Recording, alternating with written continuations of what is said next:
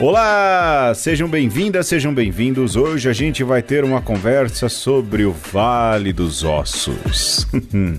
Eu sou Pedro Luiz. Eu sou Alexandre Ferreira. Olha aí, embora já tenha terminado o mês da Bíblia e o livro de Ezequiel não seja o mês da Bíblia, eu acho que cabe, não é, Alexandre, nesse domingo 2 de outubro de 2022, a gente fazer uma Lexio Divina. E aí o Alexandre sugeriu nós fazermos essa Lexio de Ezequiel 37, os ossos secos, o Vale dos Ossos, não é isso? Vale dos Ossos. É isso, né? É um um trecho bíblico que engana à, à uhum. primeira vista, né? Porque parece uma, uma imagem tenebrosa e talvez eu esteja botando o carro na frente dos bois, mas é, eu acho que é importante dizer isso, né, Pedro? Que é uma figura de linguagem, é um, um texto pintado com cores sombrias no começo, né, no fundo, para que você possa colocar no primeiro plano um dourado, um vermelho, um, um verde ouro aí, né? Para um que verde ouro, né, possa possa brilhar ainda mais as cores vívidas, né? Com contraste com com a escuridão que tem de fundo, né? E mais, não é, Alexandre? É uma leitura carregada aí de, de imagens que proporcionam uma leitura orante mais produtiva, não que as outras sejam produtivas, mas que ajudam bastante. E a exemplo dos salmos, né? Por exemplo, meu Deus, meu Deus, por que me abandonastes, né? Colocado na boca de Jesus que é um salmo que fala de abandono, mas que também termina falando de, de alegria, de ressurreição e de acolhida. Em geral, os textos bíblicos, as perícopes ou os trechos, eles não nunca terminam para baixo. Muito pelo contrário, não é essa a função, até porque a palavra última é de Deus e a palavra de Deus é uma palavra de alegria e de esperança. Por isso, hoje, então, a gente vai fazer um Alexio uma meditação a respeito desse trecho da palavra. Alexandre, para quem está chegando aqui a primeira vez nesses programas de Lexio Divina, nesses programas de leitura orante, apesar de que dizem que são duas coisas diferentes, quais são os estágios, Alexandre? Quais são os estágios da leitura orante? Sempre bom lembrar, né? Nós fazemos parte de uma tradição que não começa conosco, e é uma tradição que ela é refinada ao longo do tempo, mas lá para o meio do século é, 13 teve um monge chamado Gigo que estabeleceu, assim de uma maneira bem sumária,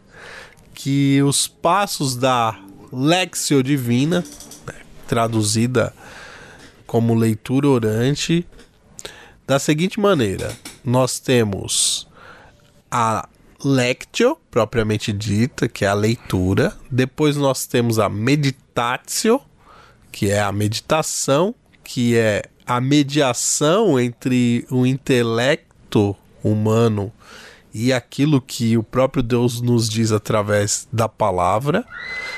Depois nós temos a oratio, que é o movimento inverso, né? Daquilo que Deus suscita no nosso coração e no nosso intelecto nós é, respondemos a Deus que nos falou através da leitura.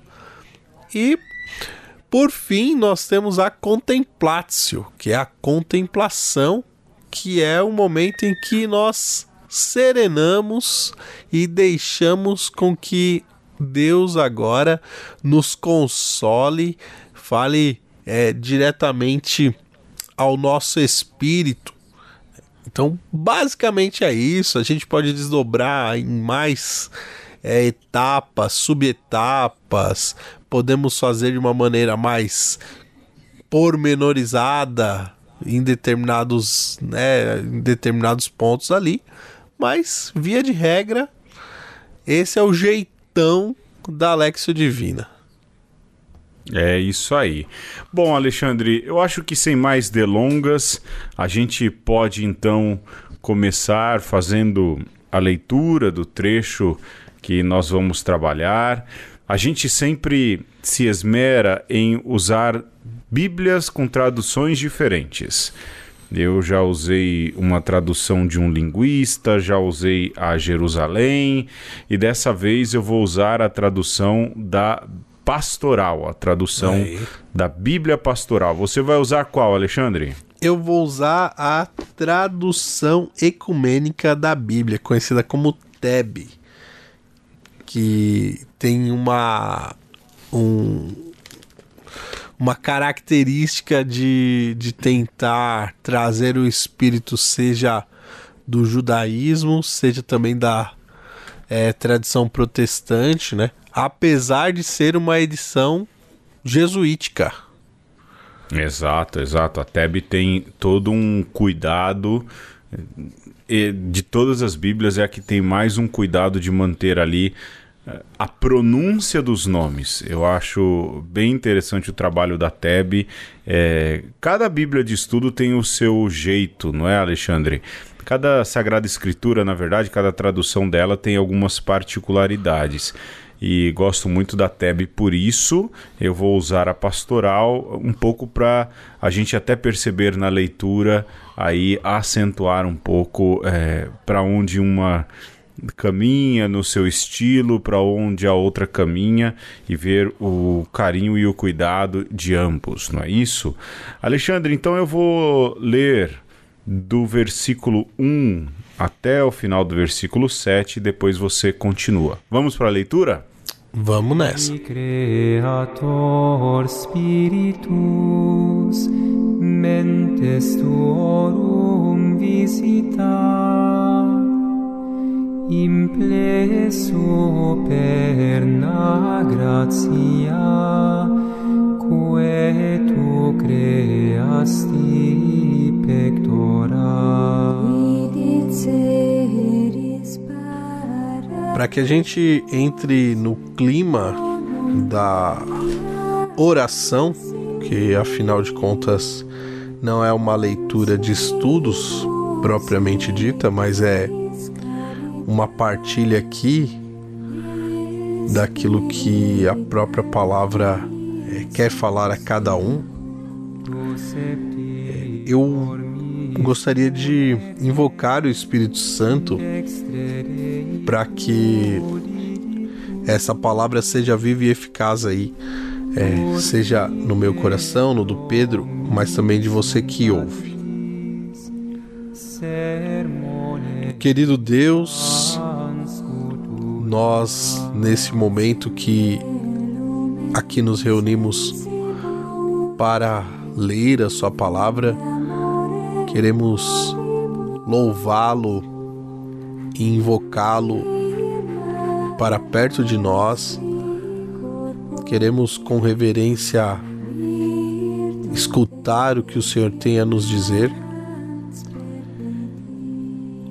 E, sobretudo, acima de tudo e como primeira coisa, queremos abrir os nossos corações para que o Espírito Santo nos conduza, nos ajude a entender essas palavras e que elas sejam, isso mesmo, vivas e eficazes para o nosso aqui, para o nosso agora, nesse momento que é talvez de, de trevas, mas também de luzes na história do nosso país. Amém.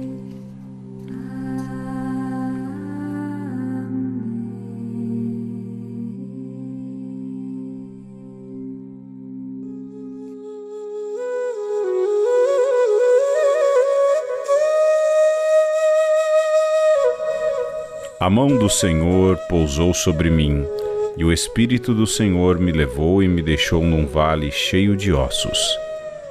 E o Espírito me fez circular em torno deles, por todos os lados.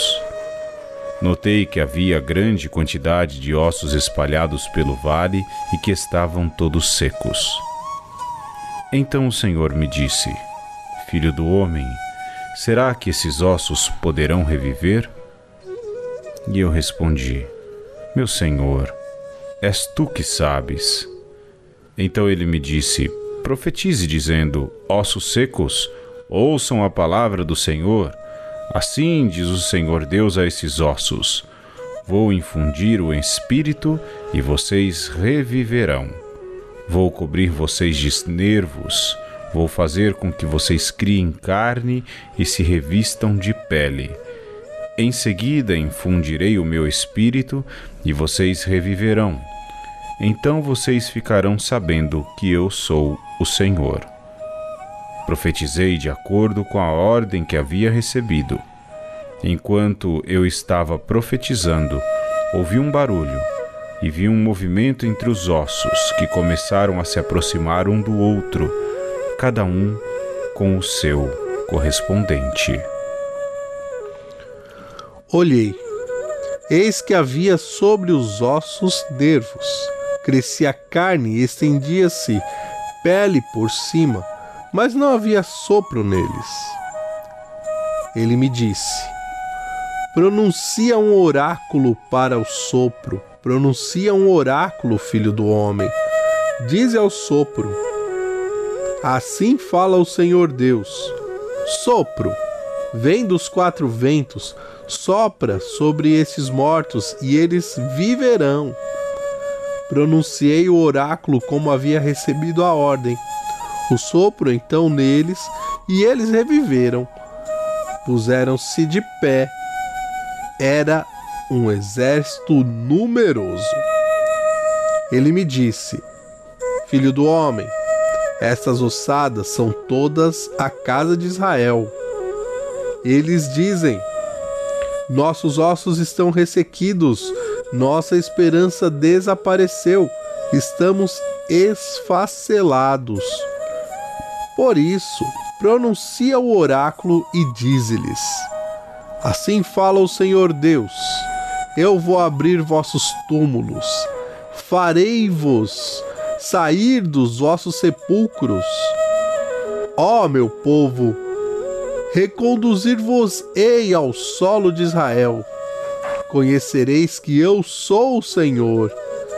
Quando abrir vossos túmulos e vos, diz, e vos fizer subir dos vossos túmulos, ó meu povo, porei meu sopro em vós para que vivais, vós estabelecereis em vosso solo, então conhecereis que sou eu, Senhor, que falo e cumpro. Oráculo do Senhor.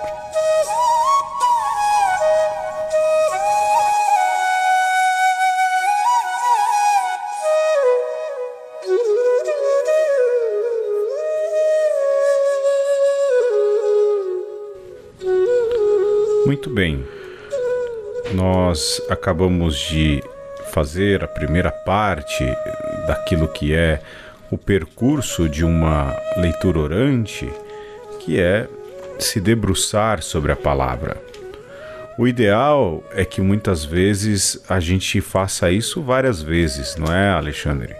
Que a gente leia uma vez, duas vezes, três vezes, quantas forem necessárias para que a gente possa então absorver, penetrar e prescrutar cada, cada vírgula, cada detalhe do texto.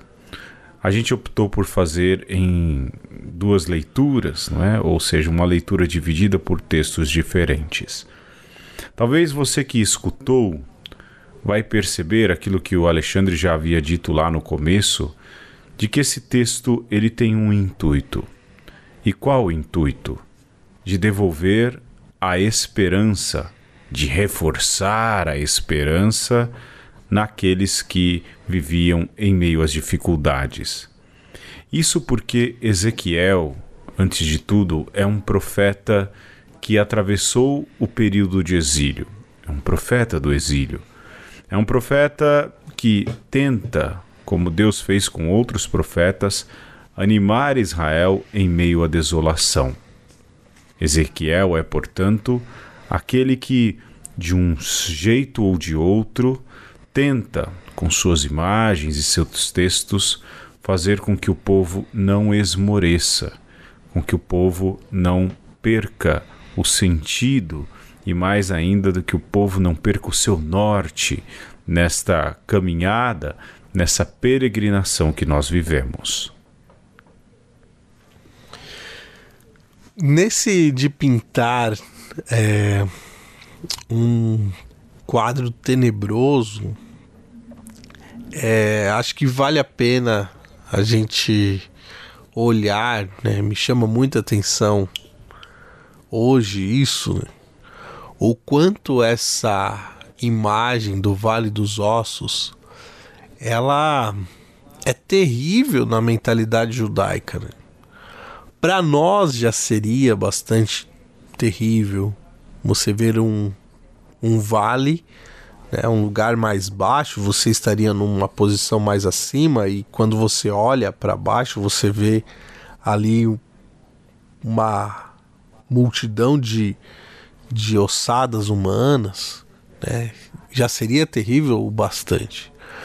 Mas vale lembrar que se essa ossada ela está aparente, está é, fora da terra, significa que houve aí também uma profanação desses ossos, né?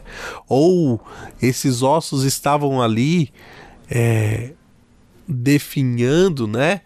Esses cadáveres e não foram devidamente honrados, né? porque a sepultura, o voltar para a terra, é muito importante nessa mentalidade do Médio Oriente. Então a gente tem ossos profanados ou ossos é, que, que não tiveram o devido cuidado e ressequidos. Né? Então a gente imagina que estão ali por muitos e muitos anos né? até se tornarem quase como que fósseis. E é uma imagem forte para dizer que ali não houve é, resquício nenhum de vida, que a vida se esvaiu totalmente, que a vida está contida na moleza do corpo, né? No, naquilo que é líquido. Uhum. E então é uma uma imagem fortíssima e junto com ela, né, em contraponto a isso, desde o início, nós vemos é, a própria ação do profeta, que é o profetizar, e o, a palavra que se repete muitas vezes, isso também é, é muito notório, que é o sopro.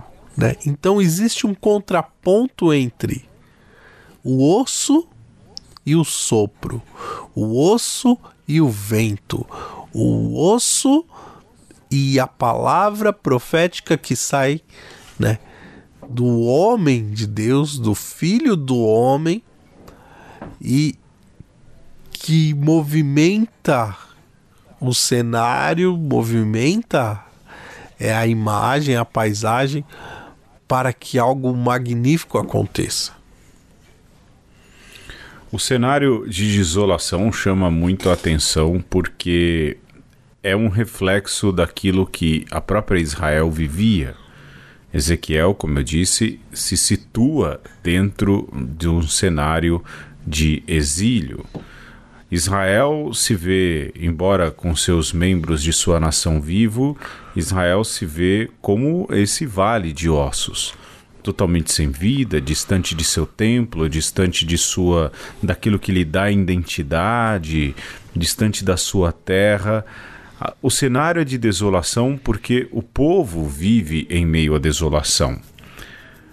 Chama a atenção sempre nessas leituras orantes o fato de que nós sempre podemos trazer esses textos para nós. Quais são os momentos de desolação que também nós vivemos? Quase que diariamente temos que atravessar um vale de ossos, quase que diariamente nos vemos ressecar por causa do peso da vida e das dificuldades. Ainda além, pensando na situação em que vivemos como um Brasil, o quanto a morte, o quanto a violência, o quanto o desalento, o quanto a força que um vale de ossos tem na sua imagem, também não tomou conta da nossa vida, da vida do mundo em que vivemos, repleto de guerras, de fome, de doenças, ou seja, o cenário de desolação pintado por Ezequiel, ele pode muito bem ser trazido para a nossa realidade pessoal, social, global, espiritual, há sempre um cenário de desolação a ser vencido. Mas, como disse o Alexandre, nessa ação do sopro, que aqui na minha tradução vem como espírito, não é? E, e, e não há nenhuma, nenhuma diferenciação entre uma coisa ou, ou outra, afinal de contas, o, o espírito é sopro, é ruá, é vento, não é? Pneuma. Essa ação, ela faz então com que nós tenhamos uma um descortinar de novidade, uma esperança que não cessa, uma luz que começa a brilhar em meio à escuridão. Antes do sol nascer, a madrugada é mais escura, mas o sol vem o sopro vem, a vida vem, Deus vem. É isso mesmo, né, Pedro? Não tem como nos dias de hoje ouvirmos a profecia de Ezequiel e não lembrar dos mais de meio milhão de brasileiros e brasileiras que faleceram na pandemia. É um verdadeiro vale de ossos. Né? É a nossa carne que se foi, que foi ferida, que foi violentada nos seus direitos. E é, não dá pra gente esquecer também, né? A gente que tá aqui em São Paulo, das é, ossadas encontradas no cemitério de Perus. Eu tô aqui pertinho, né, do cemitério de Perus. Tô aqui na zona noroeste de São Paulo. E lembrar que a ditadura também promoveu este é, cenário tétrico, terrível, que ali é, houveram outros tantos brasileiros e brasileiras que tentando é, levar uma voz de verdade foram massacrados, lhe tiraram a vida. E, e quando a gente aproxima, né, essas realidades e aquilo que está no texto bíblico, a gente se sente mal. Né?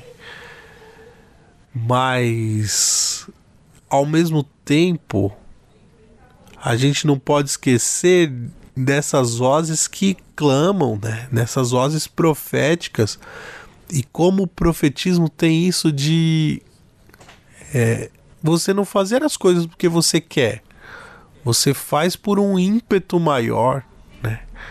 É, o profeta tendo ali a sua visão, não parece que quer muito estar ali, não parece que está muito nem disposto a, a proferir aquelas palavras, mas é, pelo mandato de Deus, ele as profere e aí os ventos vêm dos quatro cantos e movimentam tudo e, e a gente pode ver essa cena é, reversa, né?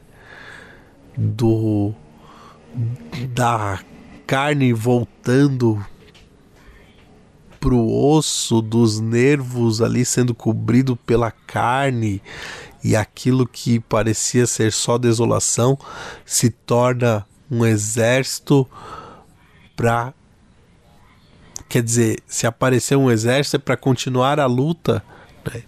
E aí, é, isso pode ser a gente mesmo, né, Pedro?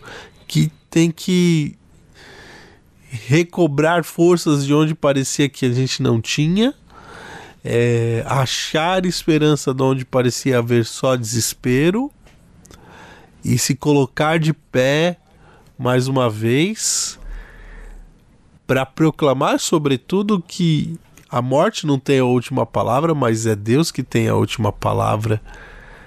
É, e essa conclamação que o profeta faz para o povo de Israel, que, ao que tudo indica, estava bastante é, esmurecido, sem perspectiva nenhuma dali por diante.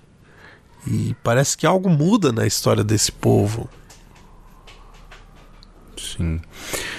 Quando você fala de um cenário de desolação e falou das ossadas, eh, de, ou seja, de vale de ossos também colocados aí nas nossas realidades, não tem como não lembrar que há um vale de ossos em cada grande avenida de São Paulo. Há hum, gente viva, mas morta. Há uma multidão de famélicos que, como vale de ossos, vive a desolação.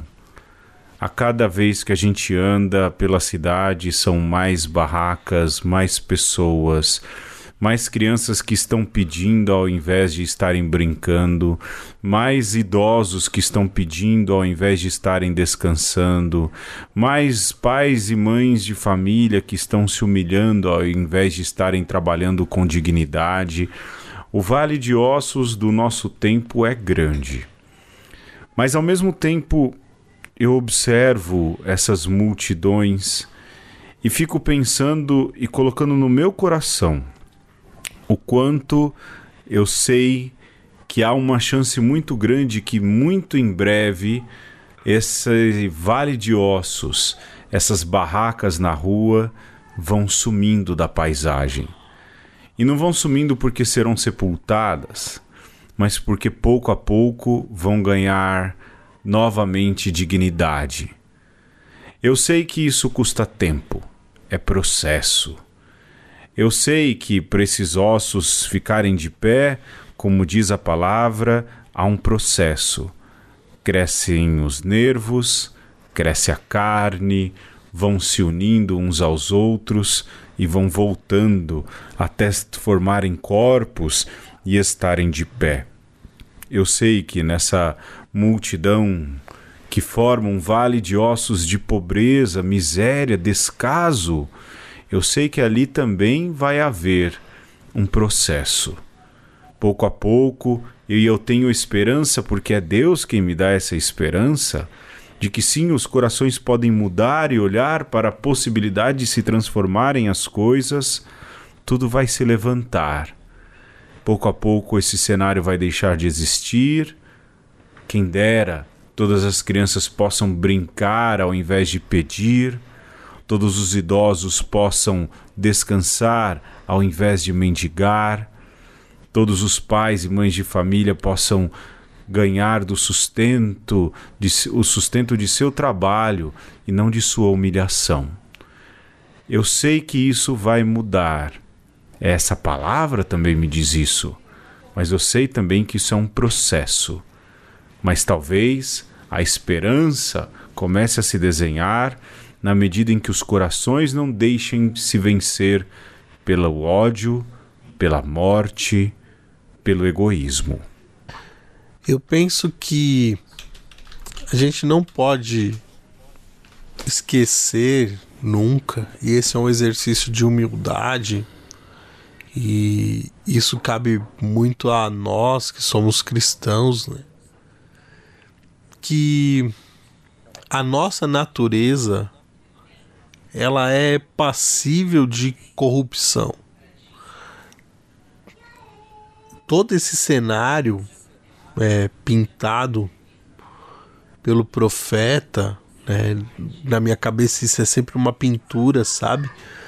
Até porque é uma visão mística é, e é uma visão reversa, né? Eu fico imaginando é, o processo reverso das coisas, mas para que haja esse processo reverso, existe o curso natural das coisas. E o natural do ser humano é isso: é nascer, crescer, é, envelhecer e morrer. E esse envelhecer e morrer é a nossa própria condição de corromper-se. E isso requer de nós esse olhar atento para o que está acontecendo conosco. E essa humildade de reconhecer que a vida ela passa por nós, mas nós não somos detentores da vida. Nós fazemos parte desse processo que é a vida. É, é preciso a gente olhar, né, tocar a nossa carne e reconhecer nela essa fragilidade, que a vida ela está no sopro e quando o sopro cessa, esse processo de corrupção ele se acelera. Então, talvez o vale dos ossos ele seja inevitável. Talvez é, a sepultura seja para nós inevitável. E como a gente abraça esse inevitável,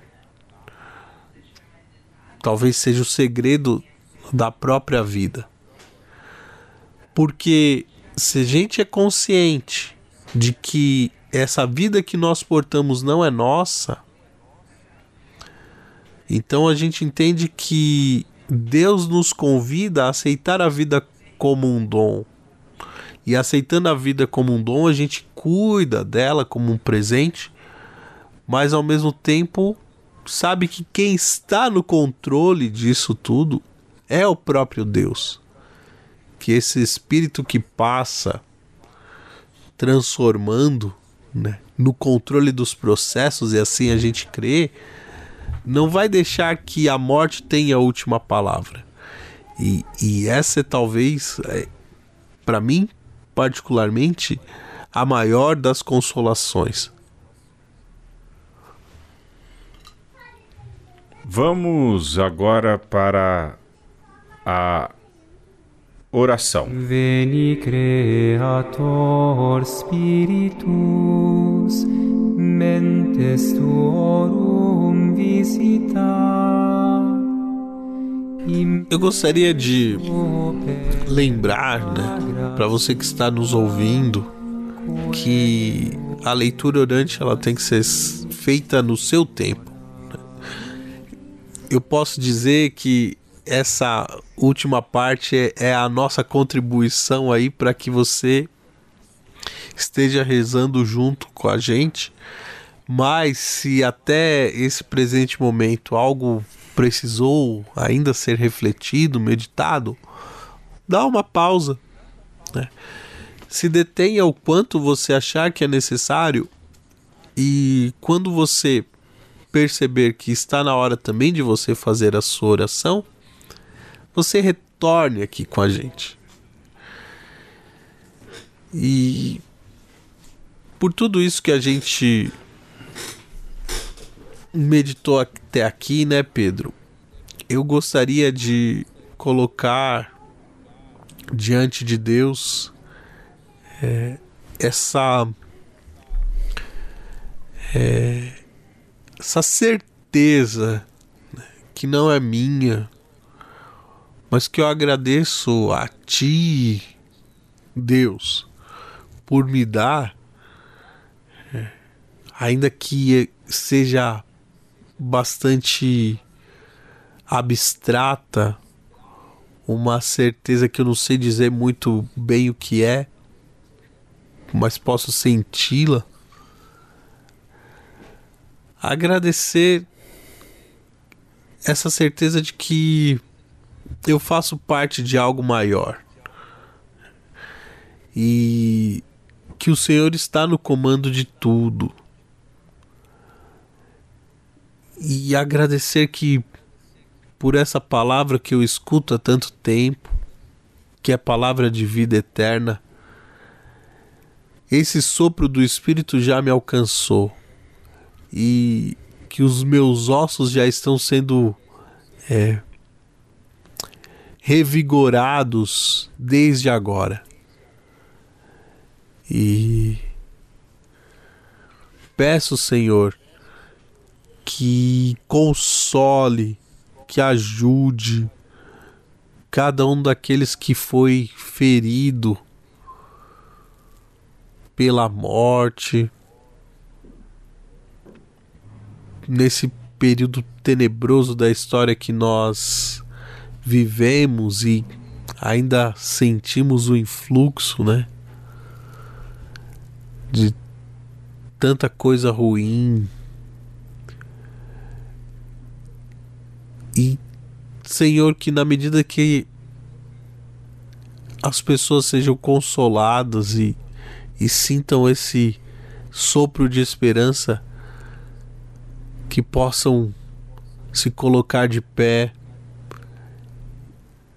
e também é, unir-se ao coro daqueles que, que te louvam, mas também que estendem as mãos para aqueles que ainda estão ressequidos, magoados, amargurados, cansados.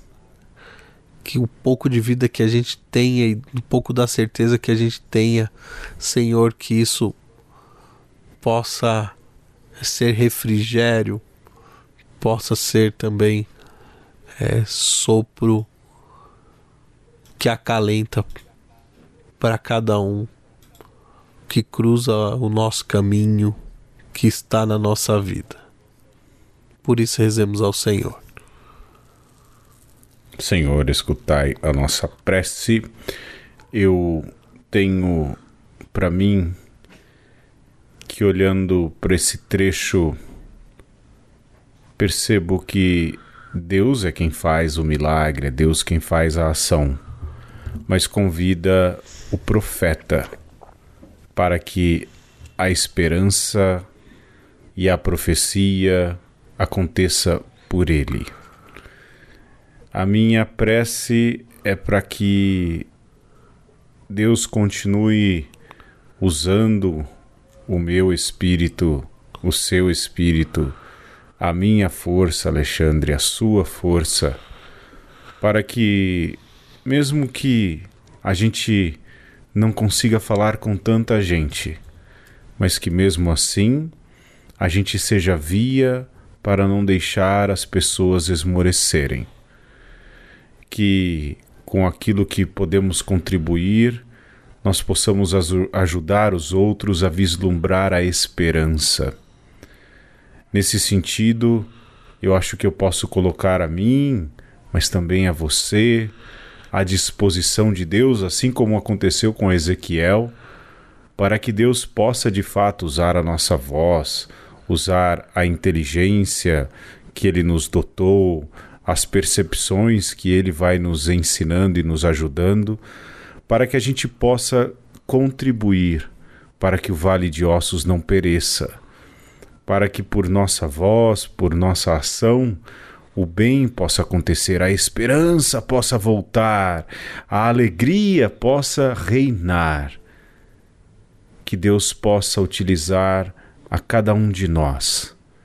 Que aqueles que se unem a essa pequena e singela prece possam também encontrar em vocês uma oportunidade para que Deus possa usar você, a mim, ao Alexandre, aqueles que escutam, para que a gente possa promover a esperança. Não há mal que dure para sempre. Os ossos são convertidos em vida. O sinal da morte é convertido em vida plena. A morte não perece, o mal não perece, o ódio não perece. E Deus se usa de pessoas para fazê-lo. Que Deus possa usar a cada um de nós. Que sejamos profetas, que sejamos pastores, que sejamos animadores, mas que a gente possa ajudar a Deus a fazer com que o vale de ossos não seja realidade pode ser momento, mas não realidade perene. Pode ser um capítulo, mas não a obra toda. Que Deus nos use e que a gente esteja disponível a Ele. Amém. Amém. Bom, feito esse breve momento de oração, agora a gente quer convidar você a contemplar.